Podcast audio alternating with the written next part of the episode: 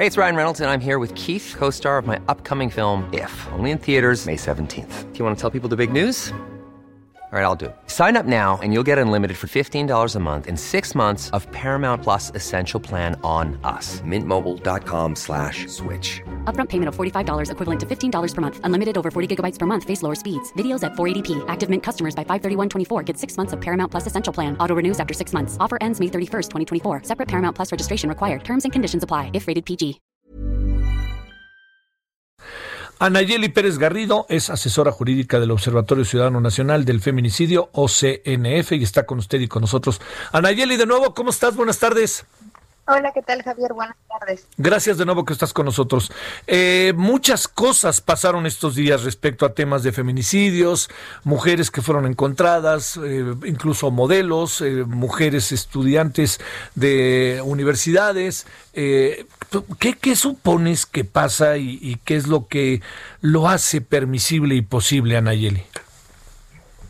Bueno, lo que es una realidad es que esta problemática que se ha visibilizado desde hace décadas, pues no se ha atendido debidamente, no hay una política de prevención adecuada y el tema de acceso a la justicia, que tal vez es en donde más se ha eh, pues apostado o se le ha invertido, digamos, en estrategias, pues tampoco se ha visto o, se ha reportado un, un resultado, ¿no? O sea, eh, nos habla esta problemática de que pues las mujeres vivimos un contexto de discriminación generalizada y es digamos tan grave o tan o, está tan agudizado que, que la consecuencia es la privación de la vida de las mujeres o la privación de la libertad de las mujeres con delitos como el feminicidio o, o la desaparición, la trata de personas.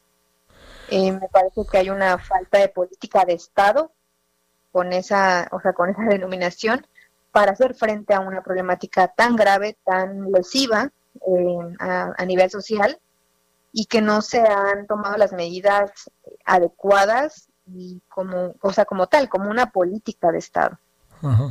Oye, eh, ¿qué, ¿qué, es lo que estamos eh, enfrentando en función de que uno, es, es una paradoja, ¿no? Uno supondría que en la medida en que pasa el tiempo, eh, se deben desarrollar procesos de mayor información en términos de la sociedad. Es decir, la sociedad tiene más elementos para poder entender, diría yo, lo que pasa. Pero resulta que, que parece que como si fuéramos o si estuviéramos caminando exactamente hacia rumbo contrario. ¿Qué está pasando con el proceso de formación de una sociedad desde las primeras generaciones? Pues me parece que ha sido lento el aprendizaje, o sea, yo te puedo hablar de hace cinco años, donde el término feminicidio no era aceptado, no era conocido por la sociedad y que ahora, digamos, a pesar de que se han logrado, porque me parece que son logros finalmente del movimiento feminista, del movimiento de derechos humanos, de los derechos de las mujeres, pues se han visibilizado las violencias, se conoce más, se, se ha sensibilizado, porque me parece que hay mucha población sensibilizada ahora. Eh, o sea, yo lo veo tan solo con los movimientos sociales. Eh, yo tuve oportunidad de estar hace algunos años en la lucha eh, contra el feminicidio, donde éramos unas cuantas, ¿no? O sea, éramos muy pocas personas, mujeres principalmente, o quienes acompañábamos a las madres de las víctimas, y ahora pues vemos, o sea, a mí me da entusiasmo ver que somos muchas más, miles, ¿no? Eh, en las movilizaciones y me parece que esta reacción pues es tardía, ¿no? Es tardía porque la realidad pues como decía está desde décadas eh, anteriores, pero también esta respuesta tardía no solamente social, sino o, más bien sobre todo es eh, institucional o, estatal. Me parece que no hay una política de Estado, eh, no, no, la conocemos para eh, pues establecer cuál es nuestro, nuestra línea base, nuestro punto de partida con esta realidad y qué esperamos a cinco años, a diez años y mucho, digamos, de lo que, de lo que creo que me parece que es o que ejemplifica pues es cómo estamos invirtiendo hacia una nueva generación, ¿no? Hacia una nueva generación de sociedad qué estamos educando, qué estamos transmitiendo a las niñas, niños y adolescentes eh, respecto al tema de igualdad o, al, o a una cultura de no violencia. Me parece que ahí no hay una inversión por parte del Estado. Eh, y no hablo solamente de la escuela, sino de cómo estamos eh, em, elaborando estrategias como sociedad para construir una sociedad, digamos, dirigida hacia la niñez o hacia la población más joven, para que no replique ¿no? y normalice esta violencia. Me parece que si no tomamos cartas en el asunto eh, de manera urgente, eh, pues vamos a tener una curva de aprendizaje mucho más dolorosa, mucho más eh, problemática de lo que vivimos en esta generación, ¿no? O sea, estamos viendo una realidad donde se matan a 11 mujeres todos los días y no sean, y digamos, tenemos décadas de, omisiones y no tomamos cartas en el asunto, me parece que esta curva de aprendizaje va a ser eh, mucho más letal porque estamos educando y estamos normalizando la violencia. Estamos educando a las niñas y a los niños en la violencia, ¿no? Cosa que creo que algunas generaciones atrás no tuvimos y a pesar de eso estamos viviendo esto.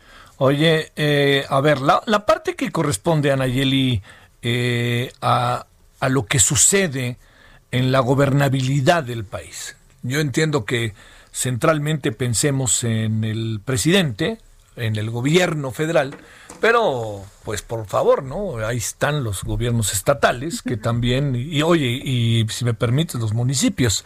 A ver, yo te diría, ¿qué, qué pasa con el gobierno federal? Mm, mira, me parece que por la naturaleza y la estructura, la, la división, no, no, solamente de poderes, sino también eh, los niveles de gobierno eh, que, México tiene, ¿no? Porque somos una federación, eh, hay, es, una estructura compleja, ¿no? Es una estructura donde es difícil entender hasta dónde se tiene responsabilidad. Me parece que, pues actualmente, como se ha pues en realidad eh, vivido la federación, eh, el gobierno federal tiene una responsabilidad para ser el eje de la política gubernamental, ¿no? En, materia de prevención, atención y sanción de la violencia contra las mujeres en esta, en esta temática.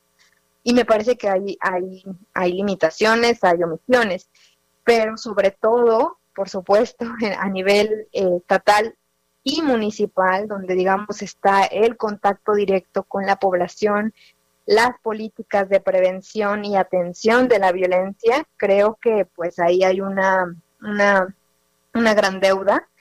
Eh, hay pues una disparidad además entre entidades federativas, municipios, o sea, y depende pues incluso de, de la persona que está al frente, de qué tan comprometida está con, con atender estas problemáticas o de estar sensibilizado, sensibilizada ante estas violencias o problemáticas y, pues esto no debe ser así, ¿no? no debe caer en, en la voluntad de una persona, en la voluntad personal, sino como una política de Estado. Y me refiero a eso cuando hablo de una política de Estado, es que eh, el tema de la prevención, atención y sanción de la violencia esté a cargo de todas las entidades públicas, ¿no? O sea, que sea desde la Secretaría de Educación Pública hasta el municipio de aquel rincón más alejado ¿no? de la población o con características también eh, específicas como son los municipios indígenas, ¿no? que también tienen eh, pues mucho que, que, aportar o que atender ante esta situación o ante esta realidad. Oye, eh, este, de repente ayuda, ayuda poco o, nada, te lo debo de decir, el discurso presidencial o ahí que encuentras. Eh, bueno, me parece que ha habido eh, tropiezos, ha habido errores, sí, por supuesto, en cómo se ha manejado el tema de derechos humanos, el tema de violencia contra las mujeres. Eh, me parece que no ha sido muy asertivo a veces el, el discurso y pues finalmente las palabras eh, digamos que desde una política de Estado sí tienen un efecto, ¿no? Entonces, y desde el gobierno federal no hay una sensibilización hacia, hacia este tipo de problemas o de su gravedad ¿no? y su complejidad, porque tampoco es una cuestión meramente doméstica, y mm. aunque así lo fuera, eh, no está siendo bien atendida, pero no lo es. Lamentablemente, eh, digamos, hablando de feminicidio o de violencia contra las mujeres, no está reducida al ámbito privado. Las mujeres estamos viviendo violencias también por efectos de otras eh, problemáticas sociales como es el narcotráfico, ¿no? la delincuencia organizada, la trata de personas. Em, el discurso pues sí tiene un efecto en cuanto al, al, nivel de atención o la prioridad que se le da como, como, como primero como Estado y también como sociedad, ¿no? Sí, sí, sí. Si, la cabeza de un Estado justifica o invisibiliza este o minimiza la violencia contra las mujeres, pues por supuesto que el agresor se va a reír, ¿no? Eh, me parece que sí es eh, importante que desde el, desde el mandatario del, Estado mexicano y todas las autoridades, eh, digamos, hasta el policía, ¿no? De a pie, pues tengan claridad de que es un problema que enfrentamos como sociedad y que ellos son, son parte de la pues de lo que esperamos sea la solución, ¿no? Que es el Estado, que dé respuesta, que dé atención, que, dé, que, garantice el acceso a la justicia para las víctimas y que esta, esta, estos procedimientos pues sean con dignidad, que sean con respeto a los derechos humanos y o sea y me refiero a que no se revictimice que no se justifique la violencia que no se minimice que no se eh, o sea que no se realice con estereotipos, ¿no? Eh, de género, por ejemplo, cuando se habla de violencia contra las mujeres. Sí. Eh, y pues me parece que el discurso es importante, o sea, que, que la cabeza tome como una acción prioritaria, como una política de Estado, el atender la violencia contra las mujeres y la discriminación, porque el nivel de desarrollo de un país también se mide por eso, ¿no? Bueno, este, Anayeli, pues ahora sí que como aquella canción, ¿verdad? No pare, sigue, sigue y a seguirle y a seguirle. Pero estos días han sido como, además de todo, tristes, ¿no? Porque son historias recurrentes, con como denominadores comunes. Y eso duele, ¿no? Pues sí, o sea, duele que, digamos, que tantas vidas no, no, o sea, parezca que sean en vano. Sí. Eh, porque muchas de las mujeres que están detrás ¿no? de, la búsqueda de justicia son las madres de las víctimas y ellas luchan no solamente por tener acceso a la justicia para sus hijas, sino también para que estos hechos dejen de ocurrir. Sí, claro. Entonces, pues lo digamos que sigamos. a la población es parte de esa lucha. Sí, sigamos, sigamos. Gracias, Anayeli. Muchas gracias a ti, Javier. Hasta luego, Anayeli Pérez Garrido, quien es asesora jurídica del Observatorio Ciudadano Nacional de Feminicidio. Hi, this is Craig Robinson from Ways to Win, and support for this podcast comes from Invesco QQQ, the official ETF of the NCAA. The future isn't scary. Not realizing its potential, however, could be. Just like on the recruiting trail, I've seen potential come in many forms as a coach. Learn more at Invesco.com slash QQQ. Let's rethink possibility. Invesco Distributors, Inc.